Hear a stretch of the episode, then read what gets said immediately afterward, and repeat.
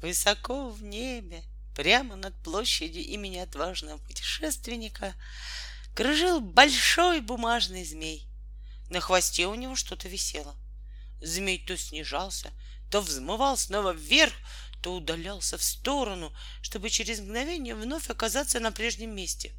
Потому как он себя вел, было ясно, что он хочет приземлиться и выбрал место для своей посадки городскую площадь.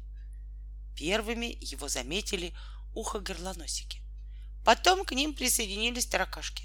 И вскоре вся площадь была запружена детьми. Задрав головы и разинув рты, они стояли и смотрели на приближающегося бумажного змея. Не найдя свободного местечка, бумажный змей сел прямо на бронзовую голову отважного путешественника. Причем его хвост, соскользнув по пьедесталу памятника, коснулся земли так, что малыш, прилетевший на нем, сразу оказался в гуще детей. «Ты кто?» — спросил пистолетик, осторожно тронув малыша за плечо и желая удостовериться, что перед ним настоящий ребенок. Малыш не растерялся. Он стоял на земле, все еще не выпуская из рук кончика хвоста бумажного змея, и с любопытством разглядывал обступивших его детей. «Ты кто?» — повторил свой вопрос пистолетик. «Я ужасный ребенок», — заявил малыш. По толпе прошел одобрительный гул. «Зачем ты сюда прилетел?» «Как зачем?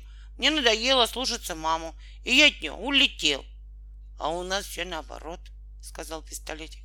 «Мы не слушались, и от нас все сбежали». «Значит, теперь вам все можно, и никто вас не наказывает?» «Нам все можно, но нам почему-то уже ничего не хочется».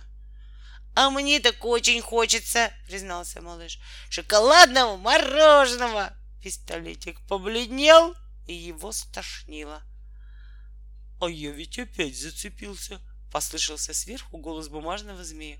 Отцепите меня, пожалуйста, только поосторожней, не порвите мне бока. Таракан и два уха горлоносика забрались на памятник и сняли с макушки отважного путешественника бумажного змея. Подхваченный порывом ветра, бумажный змей вырвал кончик хвоста из рук малыша. «Я немножко отдохну. Полежу на одной из крыш!» — крикнул он и медленно поплыл над головами детей.